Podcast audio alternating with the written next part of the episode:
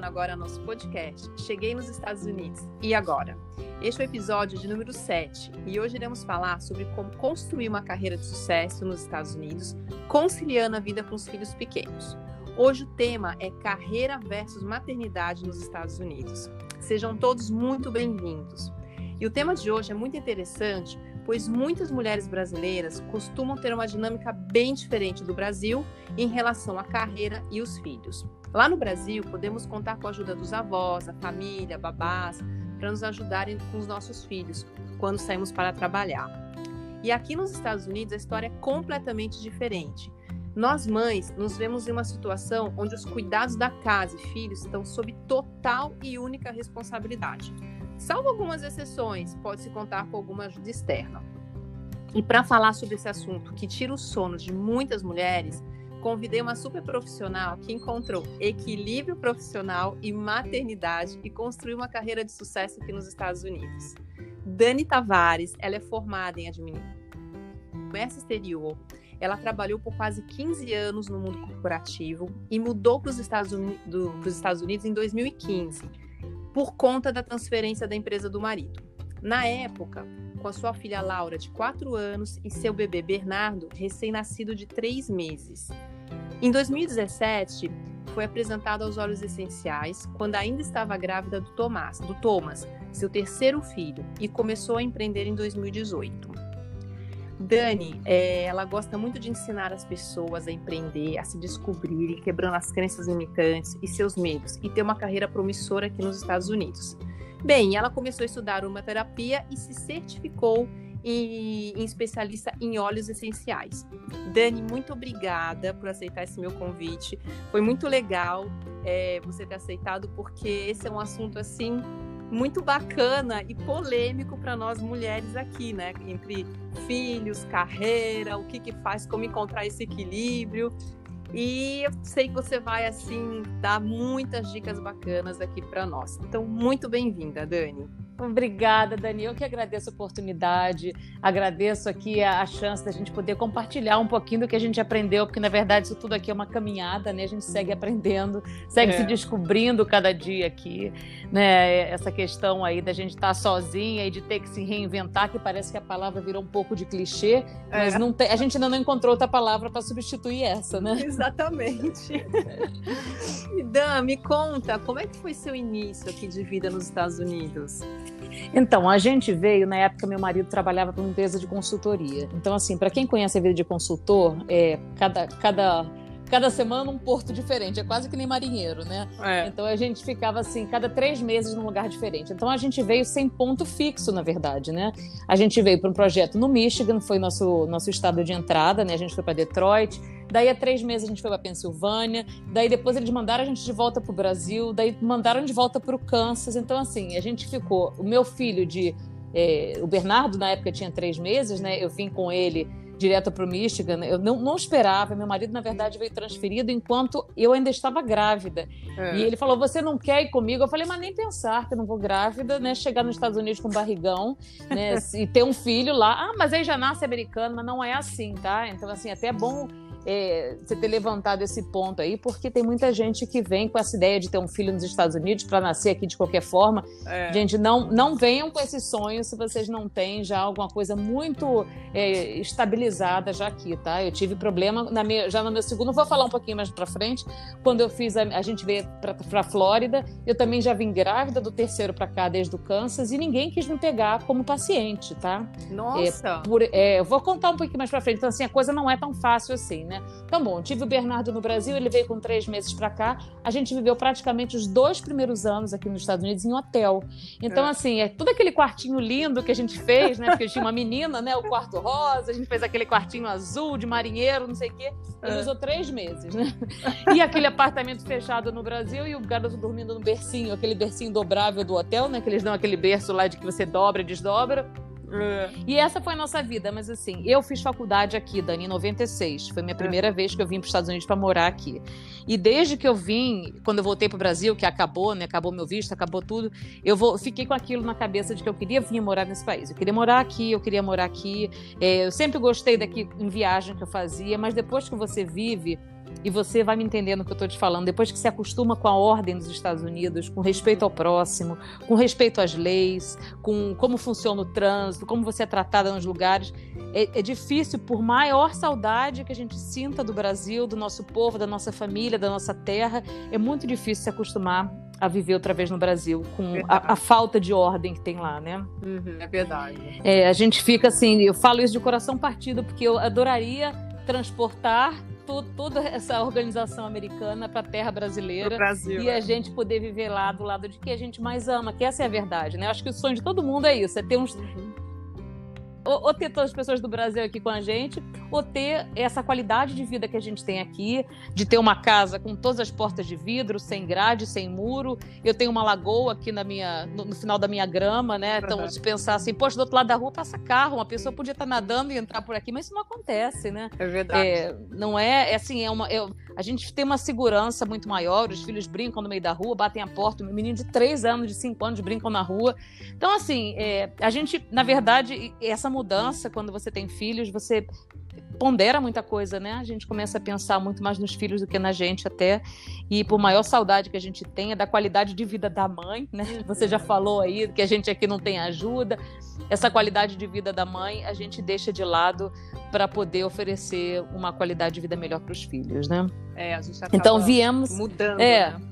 Ah, sim, é, é, é. A gente muda, né? Uhum. Na verdade, é, é aquele, aquela frase que falam que a gente conhece o que é ser altruísta depois de ser mãe, né? É. Que a gente entende como a gente era egoísta, né? Uhum. E é, eu acho pura verdade. Eu me lembro quando me disseram a primeira vez isso, eu não tinha filhos ainda, e, me, e ela, uma amiga minha que tinha tido um neném falou assim: Eu não sabia que eu era tão egoísta. E, é, e quem não tem filho é muito egoísta. E, você, e eu não entendi aquilo. Eu falei: Imagina, mulher louca, entendeu? que história é essa que eu sou egoísta? Imagina, eu faço um monte de coisa, eu faço caridade eu sou voluntária, não sei o que, não tem nada a ver com esse egoísmo, né? É realmente o seu tempo. Uhum. Você dedica o seu tempo a outra pessoa, você não dedica mais seu tempo a você, é. né? É, você não consegue, às vezes, fazer sua unha, essas coisas que parecem uma grande futilidade, mas que pra gente, no final das contas, faz parte do que sempre foi a nossa vida, tá arrumada, tá com o cabelo arrumado, né? Fazer a nossa ginástica, às vezes não dá tempo, né? Porque aqui a vida consome a gente de uma forma que né, parece que você caiu ali no, na, naquela vala do mar e não consegue sair, né? Vem onda atrás de onda, bum na cabeça, né? E a gente está tentando nadar para fora da onda e não consegue. Isso que você é. falou, eu lembrei uma amiga minha, logo que eu mudei para cá, tudo maravilhoso, continua maravilhoso, mas assim, eu lembro que ela falava assim, Dani, você não acha com sotaque, né? Você não acha que o tempo aqui voa? Aí eu falei, claro que não. Imagina, para mim dá tempo de eu fazer tudo, tá tudo maravilhoso. Não, Dani, você vai ver mais para frente que o tempo, quando você vê, já acabou o dia e você não fez, deixou de fazer um monte de coisa. Ah, imagina. Ela falou, daqui um ano você me conta. É, é. é Mas você sabe, é, você sabe, Dani, que eu comecei, é, tudo bem, eu conheci isso aqui também, né? Eu, conhe, eu comecei a fazer o meu dia render mais, acordando mais cedo, depois que eu li um livro chamado Milagre da Manhã. É. Não sei se você já leu esse livro. Não li, mas eu também. Meu, eu comecei a fazer meu dia render acordando bem mais cedo, que eu sempre acordei cedo, mas eu comecei a ter que acordar bem mais cedo para poder fazer várias coisas, que senão não dava tempo mesmo. Não dá tempo. Eu acordo às 5h15, meu primeiro despertador. É, eu tá? também, assim foi é. Não, e aí eu faço nesse milagre da manhã que eu aprendi a priorizar, fazer o que é meu nessa hora. Uhum. Então daí eu faço a minha ginástica, eu leio o meu livro, uhum. eu faço a minha meditação, eu faço tudo que eu quero para mim, o meu horário ali de, de crescimento pessoal e de hora para mim, faço a minha yoga lá de 15 minutos tudo que eu consigo fazer é naquela primeira hora, uhum. né? Aí você tem, toma um banho, sete horas já tem que estar pronta para começar a acordar a tropa, né? E olha que você Aí falou tem... que interessante isso, né? É um super esforço que a gente tem que fazer, porque eu não, eu não acordava 5 horas da manhã no Brasil. Nem eu, tá louca, é, não. Eu não acordava. Eu não acordava à tarde, mas também nem às 5. E isso você já falou, né? Já tá na busca do equilíbrio, que você tá tendo esse autocuidado seu com você para começar o dia depois né? Você tá assim, é, faz sua meditação, a sua leitura, tudo que é para você, né? E isso é muito importante, a gente ter o nosso tempo para nós, porque senão ninguém aguenta, né, Dani?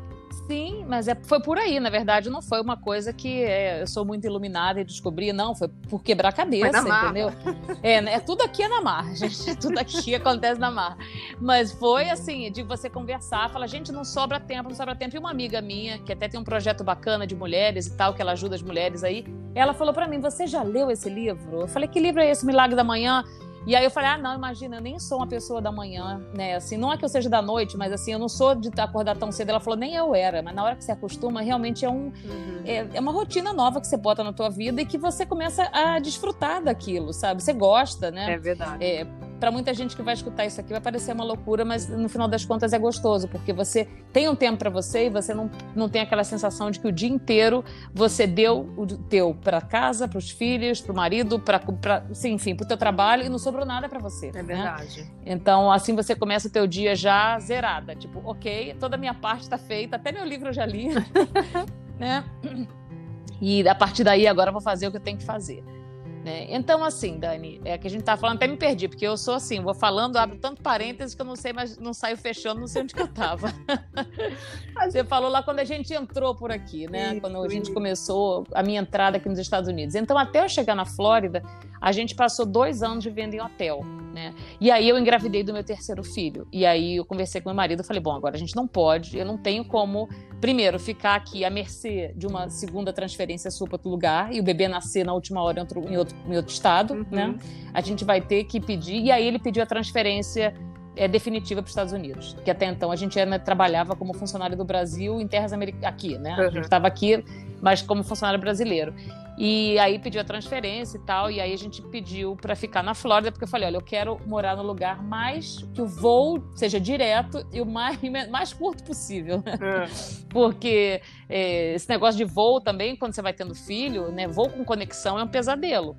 É verdade. Né? A gente vou com conexão com bebê pequeno, então, em todas as conexões que eu fiz até hoje, eu perdi alguma coisa naquela, naquela, naquela parte do TSA, certo. onde passa lá o raio-x. Todas elas. Eu perdi a bolsa do bebê, ou eu perdi alguma mochila, eu perdi algum... nenhuma. Eu cheguei, e lógico, né? Eu chegava no final da história lá no. Ué, cadê a bolsa do bebê que não tá aqui? Cadê minha mochila? Ih, caramba, ficou lá na esteira, né? Porque é muita coisa para você pensar, sabe?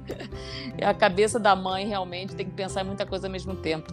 E Dan, isso que você falou de cabeça, né? Como é que é essa, a, a, como é que ficou a sua cabeça, né? De carreira profissional ativa e aí de repente você tem que ver tudo. Ah, meu Deus, agora eu tenho que tomar conta de tudo. E você com três filhos pequenos mesmo, né?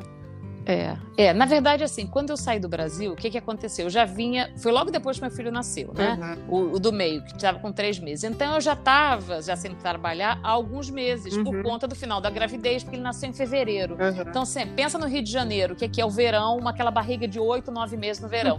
Então eu já estava, como ali eu trabalhava já, já era autônoma nessa época, eu atendia as empresas, então assim, eu já eu, eu mesmo tirei minhas férias. Eu falei, não, a partir de dezembro eu já vou emendar Natal com com férias de janeiro e ele nasceu em fevereiro.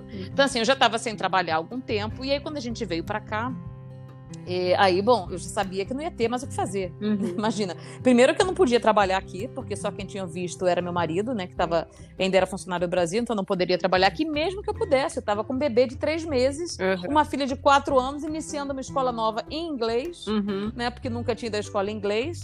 E, e, enfim, eu tinha que ficar só com eles, né? Então, assim, é na cabeça, eu acho que tem mães que entendem. Pessoas são, são sempre diferentes, né? Acho que tem mães que entendem super bem essa transição de sair do mundo corporativo ou da sua profissão e virar 100% mães, né? Que eles chamam aqui full-time mom, né? Uhum. É, eu não, assim, não é uma coisa que, imagina, a gente adora a maternidade tudo isso, mas eu sentia falta do meu lado profissional. Uhum. Eu sempre gostei de trabalhar, eu trabalho desde os 18 anos, sempre tive meu dinheiro, morei sozinha grande parte da minha vida me sustentando. Então, assim, aquilo ali para mim fazia bastante diferença. É, assim, você ter sua liberdade financeira, você não depender de ninguém e o fato de você de repente passa a depender do teu marido, né? Porque até então não dependia né? De aí, de repente, do dia para noite, eu sou, né? Eu tô aqui de acompanhante, que já muda o seu nome, né? Você é meramente acompanhante, o teu visto é de acompanhante, né? Verdade. Né? E só no nome, na nomenclatura, você já leva um, puxa, já, eu sou, o que que você faz? Eu sou acompanhante, né? É. Então, assim, eu, sou, eu era acompanhante do meu marido e, e não podia trabalhar, e não podia fazer nada. Então, sempre ficou na minha cabeça aquilo, bom, quando ele crescer mais um pouquinho, né? E a gente estabilizar a situação aqui, eu puder ter meu visto de trabalho, eu vou, eu vou voltar a trabalhar, vou voltar voltar a trabalhar. E aí engravidei do terceiro. E aí a gente pediu a transferência para a Flórida. Eu cheguei aqui com sete meses de gravidez, seis. E, e aí foi o que eu te falei, eu não sabia disso, não fazia a menor ideia que podia existir esse tipo de empecilho de não ter, não ter um médico, porque uhum. os médicos não me aceitavam. Né? Porque aqui o médico obstetra, quando você está grávida, ele te aceita no começo da gravidez. Ele não te aceita no meio da gravidez. Ah, é? Porque tem muito risco. Ah, sim. Não, não é que não aceite. Eu passei por dois que não me quiseram. Entendi. Disseram, ah, não, a gente não aceita paciente que já está com seis meses de gravidez. A gente aceita começo de gravidez. Porque eu acho que eles têm medo de eu estar escondendo algum tipo de. Ah, a criança fez um exame e que deu algum tipo de alteração no feto. Entendi. E aí eu estou escondendo o exame. Sabe que tudo pro americano é dinheiro, né? É É, o seguro, é o, é o que pode dar de problema e eu, eu meter um processo na justiça, que o médico. Eu estava com problema na gestação e o médico não viu, e o bebê nasceu com algum problema e o médico não, olhou, né? Então nenhum deles queria me aceitar. Importante, quer dizer, nenhum importante deles. isso. Isso é legal que você tá falando. Que tem muita mulher, foi o que você falou, que pensa em ter filho aqui, né? É, é. Bom, agora com a história do Covid, o negócio mudou um pouco, né? Uhum. Mas eu, eu escutava algumas histórias antes de pessoas que estavam vindo para cá, pessoas vindo para cá com nove meses, com oito Uhum. meses, só para o filho nascer em terra americana É. e ele ser cidadão, né? Porque aqui a cidadania é por nascimento. Uhum. Então, é, bem, enfim, eu não sei, né? Cada um tem lá o seu guia, né? Cada um tem a sua cabeça, mas isso é importante a pessoa saber que se não tiver realmente já alguma coisa já conversada com o médico, enfim, eu não sei se é uma coisa que eu aconselho fazer, porque Uhum. eu fiquei um mês procurando um obstetra que me seguia, isso com todos os exames, tá? Uhum. Eu trazendo de um obstetra, não era do Brasil, eu trouxe um obstetra do Kansas, onde eu estava sendo assistida desde o primeiro mês de gravidez. Eu trouxe todos os exames e elas disseram: não, a gente não aceita no meio da gravidez. E aí apareceu uma médica que eu, eu submeti os exames, ela viu que estava tudo normal e aí ela me aceitou. Uhum. Como paciente já no meio da gravidez, me fez pagar todo o parto adiantado, achando que eu podia sumir, sei lá, olha que loucura. Nossa. E aí depois, quando depois do parto, ela me, me reembolsou o parto. Quer dizer, me reembolsou o resto que eu não usei com ela, né? Porque eu não fiz todo, eu não fiz o acompanhamento de nove meses com ela, eu só fiz três meses com ela. Mas ela me fez me pagar nove meses antecipado. Eu não sei o que, que passa na cabeça deles, mas enfim. É. Nasceu meu filho e aí eu não tinha a menor chance. Imagina, com duas crianças pequenas, o menorzinho de dois anos, a maior que estava com sete. E eu não tinha a menor condição de, de, de trabalhar aí de jeito nenhum, né? É. Veio minha mãe, depois veio minha sogra, depois veio minha tia. Então vieram, cada uma ficou três meses aqui para me ajudar os três primeiros meses. E depois é, era me, myself and I, né? Era só eu aqui com o bebê. Meu marido seguia trabalhando. Nessa época ele trabalhava no México. Então ele embarcava toda segunda-feira para o México, voltava na sexta. E eu ficava com o bebê recém-nascido em casa e com mais esses dois. que eu tinha que levar para escolas diferentes, né? Que tinha que fazer a comida, que tinha que limpar a casa, cuidar do bebê, não dormir de noite, porque ele também não dormia. E mas assim, no final das contas é muito cansativo, mas todo mundo sobrevive, Uhum. né, Dani? Quando a gente está no olho do furacão, a gente às vezes não consegue ver a saída dele, né? Mas assim, tendo tendo tido dois filhos antes disso, você sabe que em algum momento o choro acaba, né? É, o sono chega para eles, né? Então assim, a gente fica um pouco mais reconfortada com essa história de de, de saber o que que vai acontecer, né? Porque eu acho que o primeiro filho é muito impactante. É verdade. Você não consegue ver muita luz no fim do túnel. Mas aí do segundo é mais fácil, o terceiro é, não é que você tire de letra, vamos lá. Mas é a gente exatamente já isso. sabe os tempos, né? Ah, tanto- Exatamente. Já sabe o tempo de exatamente. cólica, já, sabe- já começa a entender muita coisa. É, a gente vai ficando mais, mais profissional no É. assunto, né?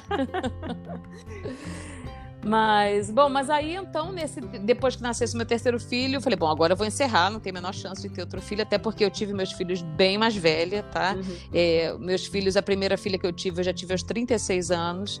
O, e aí eu tive uma gravidez tubária. O meu segundo filho eu perdi, eu tive perdi a, perdi, a trompa e perdi o bebê. Uhum. E o médico falou para mim: olha, você com a sua idade, com isso, com aquilo, né, fez uma conta lá num papel, falou assim: você tem cinco, de 3 a 5% de chances de ter outro filho de formas naturais. Hum.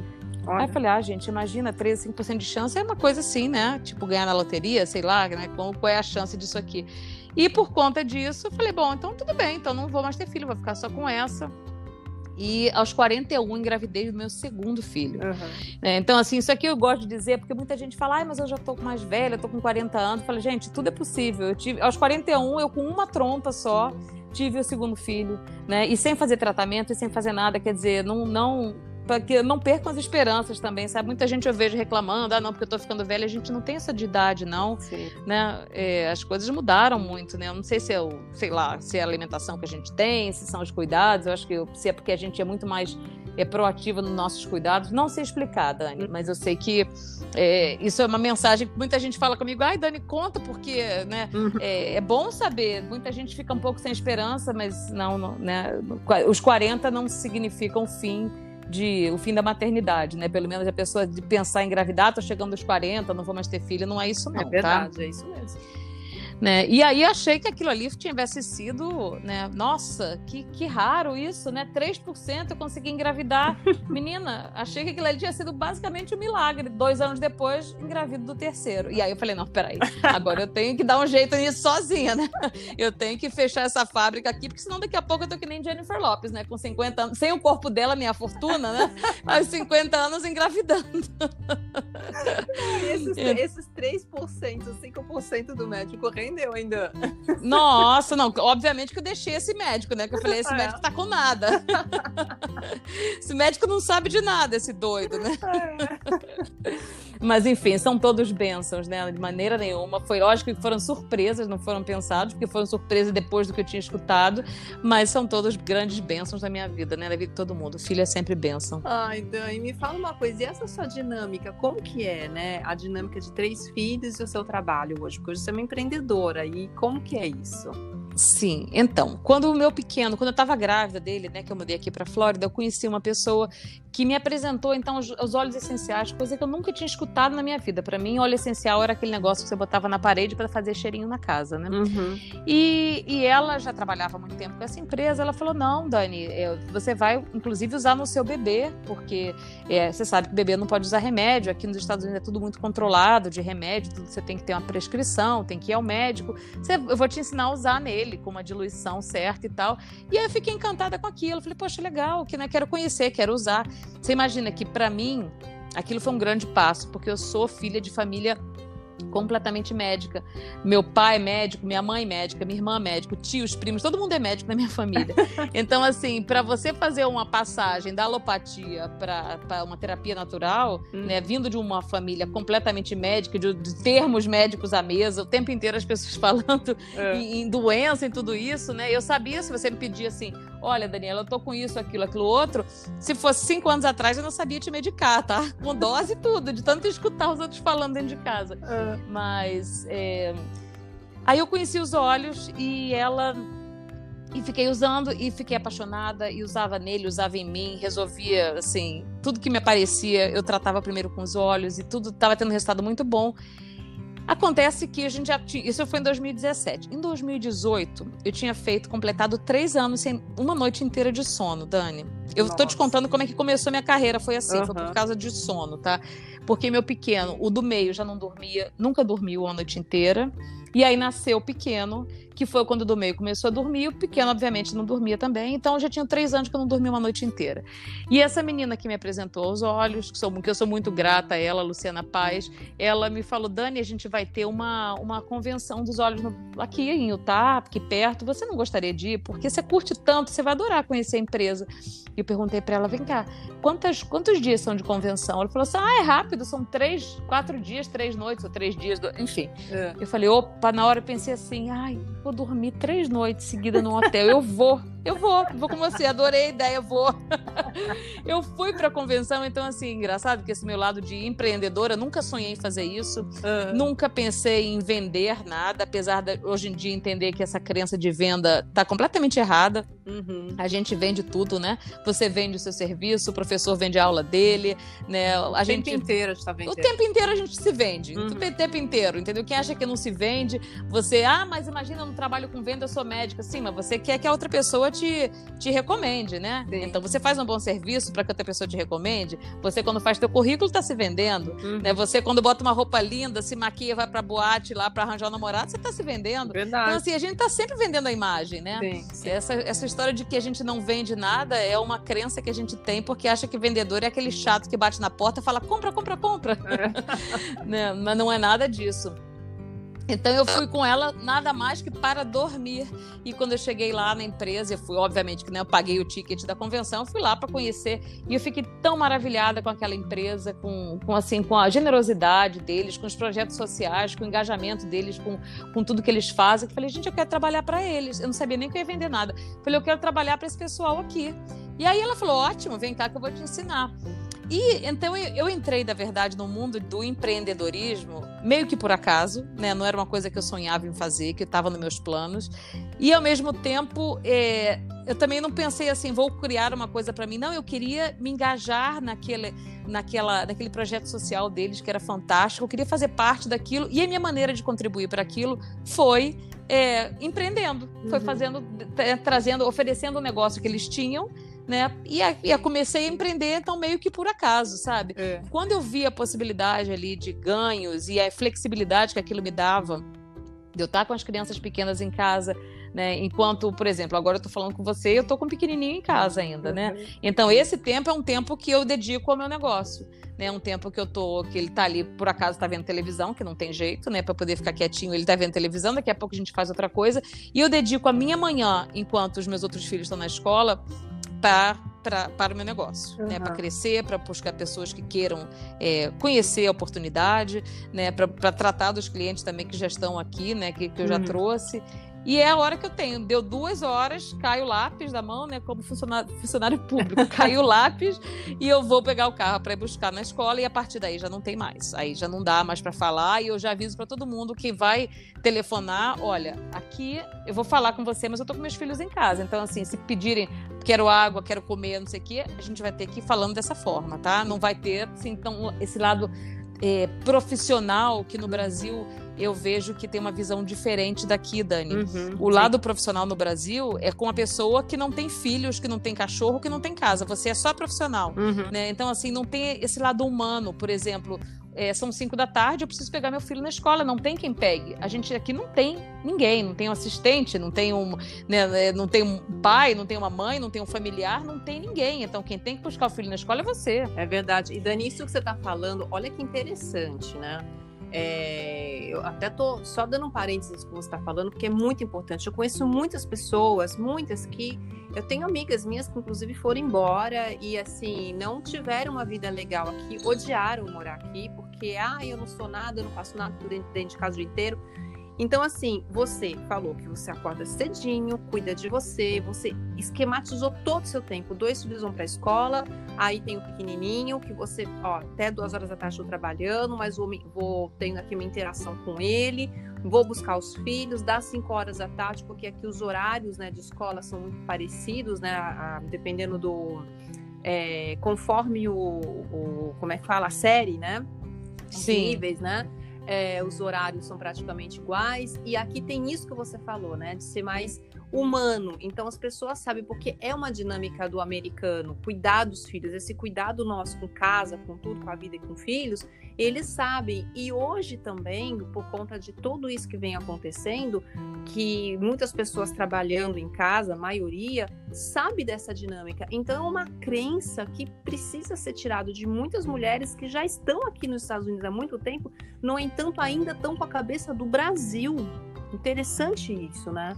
É, é o que a gente fala que elas saíram do Brasil, mas o Brasil não saiu delas. Né? Exatamente, né? porque isso não é. serve, né? Esse, o que gravar não, esse episódio isso não cabe você, aqui. Justamente porque não é só para as mulheres que estão chegando agora, mas para muitas que já estão aqui há muito tempo e continuam com essa cabeça de tipo, não vou trabalhar, não quero trabalhar, se acomodam e nesse se acomodar acabam ficando frustradas esse negócio da autoestima, do se vestir, do, do autocuidado acaba e fica triste. Eu conheço pessoas assim. É, ah, não, mas isso aí é uma coisa importante, mas é claro.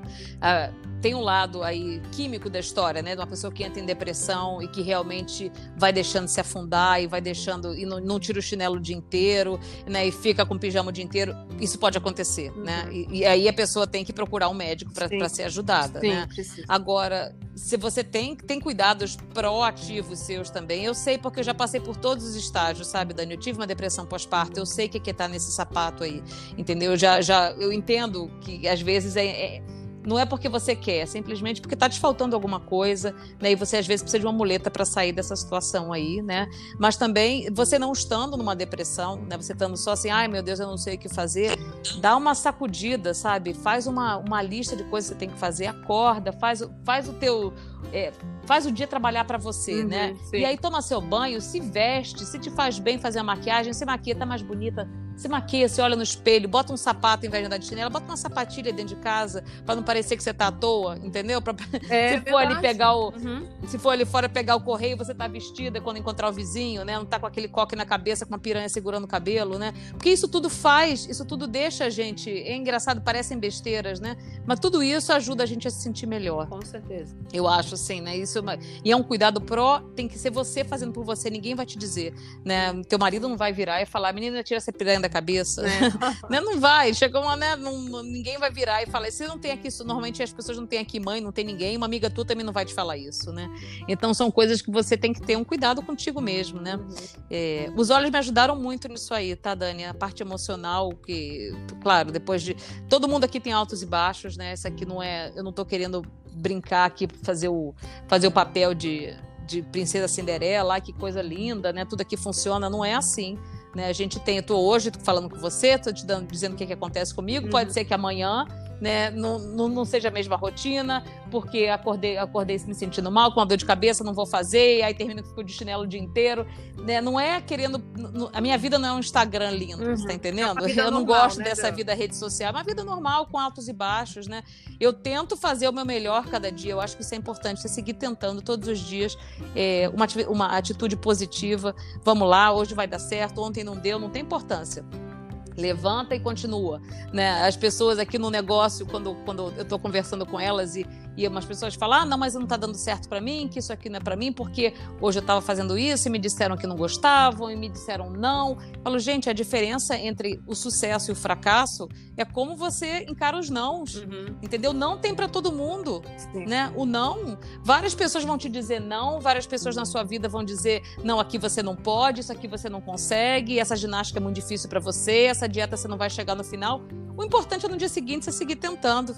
Né? Eu acho sim, por mais que a gente tem um monte de caída durante, durante a vida, a gente tropeça, mas o importante é seguir tentando. Né? Eu escutei uma frase um dia de uma pessoa que eu adorei, aquilo ali eu levo para todo mundo.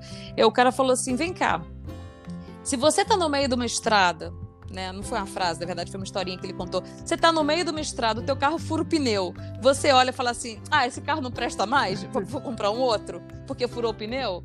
Não, o que que você faz? Troca e continua dirigindo. Uhum, não é? Sim. Então a vida é assim, gente. Quantos pneus não furam ao longo da nossa vida? E não é por isso que a gente vai desistir. A gente troca o pneu e segue para frente. Entendeu? E conserta o pneu e bota o pneu certo depois no lugar. Né? E assim, tem que lembrar disso, porque senão a gente, qualquer evento que vier a, contra a gente, que não tiver a favor, a gente acha que aquilo ali é uma pedra impeditiva, que dali você não pode mais andar. Ah, não deu certo para mim, não. Ah, tentei, mas não deu certo. É, tentou quanto? Uhum, é verdade. Quanto é que você tentou? Tentou quanto, né? é. Porque isso é um pensamento, isso aí, na verdade, não tem nada a ver com o negócio, não tem nada a ver com o que eu faço, são atitudes que você tem que ter para tudo, uhum. né? Para dieta. Ah, hoje tá fazendo uma dieta, eu tava lá no meu keto, né? Lá na dieta keto. Aí teve um dia que eu falei, sabe do que? Cansei. Entendeu? Hoje eu vou comer, hoje vou sair para jantar, vou fazer o que eu quero. No dia seguinte eu volto, né? Ok, caí do barco, a gente levanta de novo volta para o barco. O importante é não falar, ah, não, agora, agora nunca mais faço dieta, agora nunca mais faço nada e deixa para lá. Não dá para ser assim, né? É, porque... Então é uma atitude que a gente tem que ter com a gente aqui, de não abandonar completamente o barco, né? E assim, Dani, isso que é legal. Sim. E todas as sim, como, sim. como, você falou do pneu, né? A gente vai aprendendo com cada um deles. É, é, um, é um aprendizado, a gente vai ficando forte, a gente vai vendo os caminhos, vai se descobrindo, por esse caminho dá mais certo. Porque assim, nós temos as nossas potências, nossas habilidades. E é tão maravilhoso a gente descobrir. Eu falo muito assim, quando você vem para os Estados Unidos ou para qualquer lugar do mundo, quando você sai do seu país, é um recomeço, é uma, uma história nova que você vai contar. E aí, como que você quer contar essa história para você, né? Como é que você quer formar essa história para você? E é tão bacana nossas adversidades, as nossas dificuldades, mas tem muito amadurecimento e tem muitas coisas boas no meio desse caminho, né? A gente descobrir coisas que antes a gente não fazia, que a gente nem pensava em fazer, e de repente você descobre coisas novas. Então eu vejo que é uma renovação. A cada Sim. dia, a cada tempo você vai se renovando, você vai vendo nós enquanto mulheres, nós vamos olhando, né, o quanto que nós somos capazes de fazer coisas novas, é, o quanto que a gente dá conta, as nossas fortalezas e tudo isso aparece com os nossos obstáculos, com, com o nosso amadurecimento, que a gente está sempre amadurecendo e crescendo. Com certeza. Não, com certeza. E eu acho assim também é importante a gente. É não é relevar, mas a gente deixar as coisas mais fáceis, sabe? Porque se você pensar assim, ah, é o fim do mundo, e isso aqui não vai dar certo, e eu nunca vou aprender a dirigir aqui, né? Eu morei, Dani, eu assim, eu já, eu já a gente não, não falou tanto aí do meu passado, mas eu já morei um monte de lugar, né? Eu, eu estudei na Espanha, morei um tempo lá, eu estudei na Alemanha, morei lá também. Então, assim, são lugares de, de claro, características diferentes. Quantas vezes uhum. eu não perdi por um minuto o, o tal do bonde que passava na Alemanha, cheguei atrasada no, no meu curso e a mulher não deixou eu entrar porque eu estava 10 minutos atrasada. É. 10 minutos atrasada. Coisa que no Brasil é aquele atraso que a pessoa falava assim, não eram nem 10, para ser honesta com você, eram 7 minutos, tá? Porque o bonde passava 7 minutos depois. É. E o, o, a mulher olhava para mim e falava assim, e ela me deu uma lição, e tudo na vida são lições, né? Ela falou assim: quando você entra 7 minutos atrasada, você interrompe a minha linha de pensamento e você tá roubando tempo dos outros alunos. É verdade. É verdade. É, é verdade. Eu tô atrapalhando ela e tô tirando dos outros alunos a distração de quem chegou mais cedo. Uhum. Então, assim, vão aprender a ser pontual? Aprendi lá na Alemanha, em 1999, entendeu? Há quanto tempo tem? Né? Aprendi que aquele, que aquele meu atraso de poucos minutos não é porque eu tô pouco minutos, poucos minutos atrasada, é porque eu tô interrompendo outras pessoas que chegaram na hora. É eu não tô sendo respeitosa com eles. Então a gente vai tendo, vai tendo aprendizados, né? Tudo é um grande aprendizado. Eu morei, Dani, dois anos na China, né? Então essa não teve maior escola na minha vida que aquilo ali, né? Porque e tinha momentos que eu ficava muito, muito, isso antes dos filhos, né? Uhum. E tinha momentos que eu ficava ali, caramba, né? Esse final de semana o que, é que eu vou fazer? Eu tô aqui sozinha, não tem ninguém. Eu morei sozinha, né? Eu dividi o apartamento com uma outra chinesa que eu trabalhava para uma empresa chinesa. Uhum. E, e, tinha finais de semana ali que eu tava só e falava, meu Deus, e agora? Né? Como é que vai ser? Não tem nada para fazer. Falei, sabe do que? Isso aqui é isso aqui é, é, é, transitório. Eu não vou passar o resto da minha vida morando na China, eu vou aproveitar o que eu puder agora, porque um dia eu vou olhar para trás e falar, poxa, eu morava lá e não fui naquele lugar, eu morava lá e não fui naquele museu, eu morava lá e não provei aquela comida. Não, vou aproveitar, uhum. entendeu? Porque um dia isso aqui vai acabar, é temporário, eu sei que isso aqui vai acabar, entendeu? Então, por pior que seja aquele momento, eu acho que sempre tem algo que você vai olhar para trás e falar, poxa, mas eu estava lá por que, que eu não aproveitei? Ah, porque eu estava triste. Poxa, mas aquela tristeza também vai passar, né, Dani? Tudo, né? Tudo é de um dia só, né? A nossa uhum. vida é a nossa vida é hoje, né? Aquele clichê, clichê, né? A nossa vida é hoje, mas, mas é, é, verdade. É verdade isso. Né? O amanhã a gente não sabe o que, vai acontecer. Então, assim, aproveitem, por mais que pareça aquilo ali, ah, não, mas hoje está difícil e tal, mas se você está em outro país, se está no Brasil, aproveite, vai comer seu pastel, coisa que eu morro de vontade de comer aqui, né? Vai dar sua voltinha, fazer as coisas na praia. Né? É, é, é, assim, é muito do aproveitar. Isso é uma lição que eu, que eu também, ao longo dessas indas e vindas, eu fui, eu fui incorporando a minha vida. É aproveitar o que eu tenho agora. Isso aqui é meu agora, então isso aqui é minha vida. Né? A vida que eu tenho é isso aqui nesse momento. Né? né o que passado agora é a história que eu te conto, né? o futuro a gente sempre torce por algo melhor. Mas o que a gente tem de fato é isso aqui agora. Ô, Dani, o pastel tem uma padaria aqui na minha rua que tem pastel. Ai, pois é, mas não é na feira, você tá entendendo? É, não, não, é, é aquela feira, coisa é de, de, chinelo de dedo é. e tomando caldo de cana, falando pro cara, desce outro. Não é na feira, mas dá pro gasto, é gostoso também. É, é, mas você tá entendendo, assim, o pastel, na verdade, o que eu digo assim, é uma cultura que eu sinto muita saudade, né? Aquela cultura é, brasileira que a gente sente bom. falta, né? E que não tem, mas enfim, não, não é por isso que eu também acho a vida horrível, imagina. Não, tem outras coisas ótimas, tem entendeu? Não tem um pastel é, a gente vai pra praia aqui e fala, poxa, mas não tem o homem do mate, sabe? Não passa o biscoitinho Globo. É, não passa, mas ok. Mas eu, eu cheguei lá, o carro estava aberto, esqueci o carro aberto e ninguém nem encostou perto do meu é carro, é entendeu? É, é, é, relativizar. Eu acho que a palavra é mais ou menos essa, né? A gente também não, não, não focar em tudo que está faltando. Né? Eu faço parte de uns grupos lá no Brasil ainda de, de mães que a gente ficou amigas, né? De escola e tal. E aí, de vez em quando, elas reclamam: ai, hoje a minha assistente é, chegou atrasada, eu acho que eu vou dispensar, todo dia ela se atrasa. Aí teve um dia que eu não aguentei aquele papo. Eu falei: olha, amiga, essa tua assistente atrasada aí, eu adoraria ter ela aqui, porque a minha tá atrasada há cinco anos que ela não vem. Tem cinco anos de atraso a minha, entendeu? Então, assim, qualquer uma que estiver atrasando meia hora, uma hora, eu tô aceitando, de, sorrindo de lado a lado. Porque tudo que a gente queria aqui era uma assistente, né? Era alguém para ajudar. Ai, Dan, e me fala uma coisa, e que dica que você dá para quem quer empreender aqui nos Estados Unidos? Então, na verdade, a primeira coisa que eu acho que a pessoa tem que pensar é numa coisa, fazer o que teu coração diz, então, de uma coisa que você se identifique. Né? Eu, por acaso, me identifiquei com os óleos essenciais, porque eu vi o benefício deles. Quando eu fui, quando eu conheci a empresa, eu fiquei apaixonada pela empresa. Então, assim, hoje em dia eu trabalho com o meu coração. Né? Quando eu abro, quando eu dou uma aula sobre óleos essenciais, eu e, e, e falo um pouco da empresa, para onde que está indo esse dinheiro, o que, que a gente está fazendo, qual o impacto que a gente tem. É, eu, eu, realmente eu falo com o meu coração. Então, acho que eu passo para as pessoas um amor, uhum. uma coisa tão bacana que as pessoas falam, gente, eu também quero fazer parte dessa, dessa movida, né? Eu também quero fazer parte dessa transformação aí que ela está fazendo parte, né? Onde eu sou voluntária, né? Eu fui lá, esse, tive a, a sorte de em 2020 poder viajar no começo do ano antes da pandemia. A gente foi para Havaí, com tudo pago pela empresa, para plantar, reflorestar Nossa, que é, a árvore de sândalo. É. Oi? Que bacana.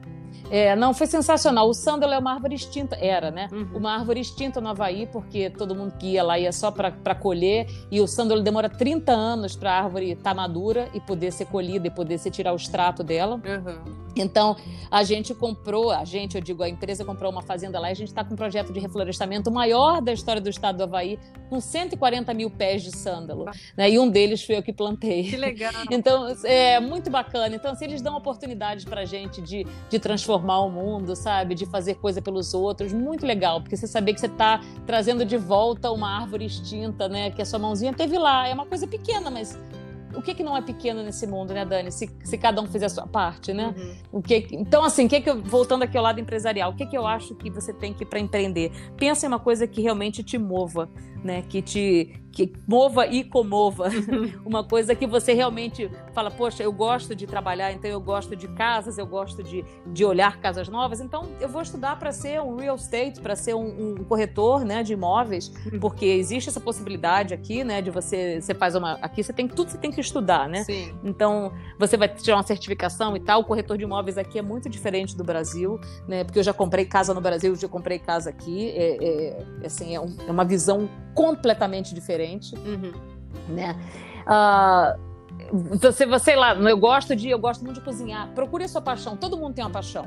Né? E aqui nos Estados Unidos, eu acho que é, essa, essa, quando todo mundo fala que aqui é terra das, da oportunidade, para quem realmente quer trabalhar, eu posso garantir que realmente existe oportunidade, tá? Mas para quem quer, óbvio, a oportunidade não vai cair você na cadeira de balanço vendo Netflix, né? Então assim, não é? é então, ah, eu tô vendo aqui, não tem oportunidade nenhuma para mim. Ué, mas peraí, o que, que você está fazendo, né? Então pensa, repensa, escreve no papel, pega um caderno, olha, o que, que eu gosto? Então eu gosto do mar, vamos pensar. Eu gosto de concha, eu gosto de, de comida de frutos do mar. Então, vou, peraí, olha só, de repente eu posso fazer um artesanato, eu não sei, né? Uhum. Pensa em coisas que você curta fazer. Ah, não gosto muito de cozinhar. Então, você pode começar com um negócio de delivery de comida. Ah, mas não vou vender marmita. Comece, número um, comece a quebrar todas essas crenças que você tem na sua cabeça. Exatamente. Isso é muito importante. Essas crenças tuas que são limitantes. Ah, eu não vou vender comida. Ah, eu não vou vender roupa. Ah, eu não vou fazer isso. Por que não? Uhum. O que, que, que, te impede? O que que tá, que que, qual é o demérito disso? Nenhum. É a crença, Muito pelo é contrário. Falou, é a crença limitante que o brasileiro tem. Porque imagina, muitas pessoas aqui vêm e ganham muito dinheiro fazendo faxina. E aí, uhum. lá no Brasil, quando que você vai falar assim, ah, eu vou fazer faxina na casa? Eu, tenho, eu conheço pessoas que fizeram uma empresa disso.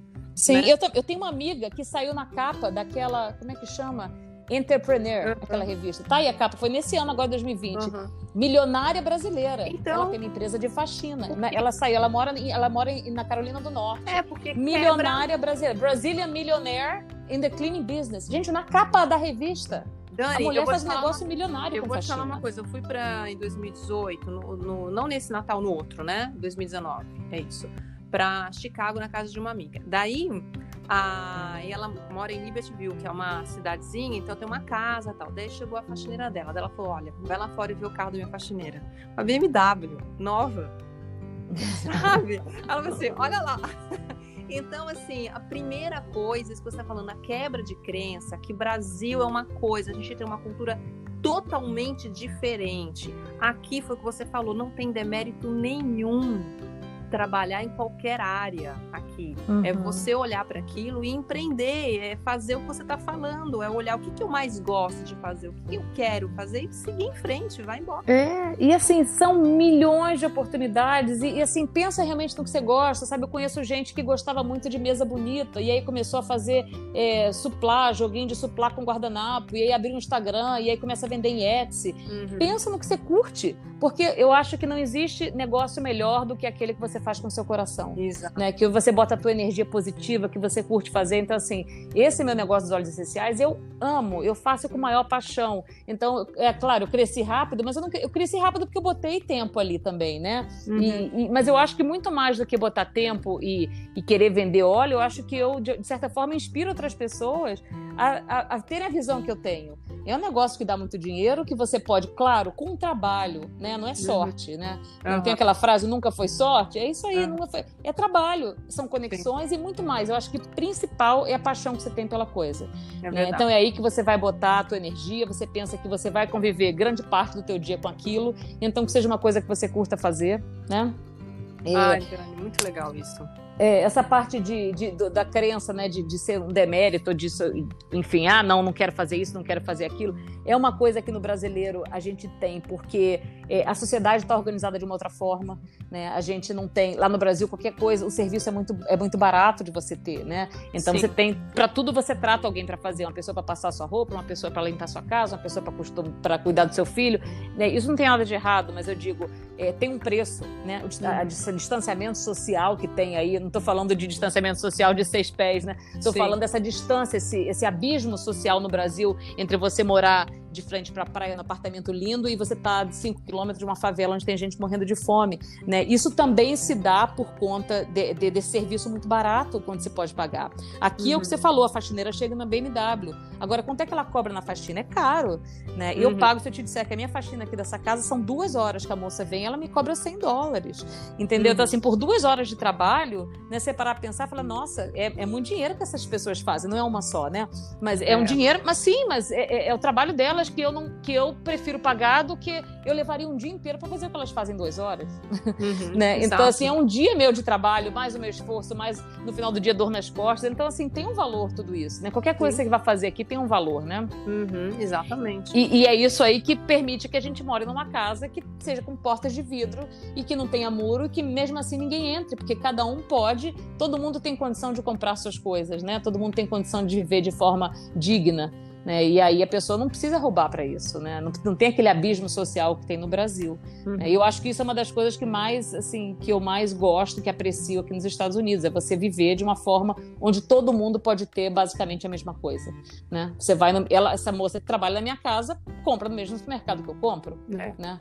Né, come, talvez não sei se vai comer no mesmo restaurante, mas enfim, a gente frequenta os mesmos, os mesmos né, lugares. Os né? mesmos lugares, uhum. sim. Então isso é uma coisa que, que é o que permite a gente viver de forma mais, mais ordenada, é o que permite a gente viver de forma mais equilibrada, né?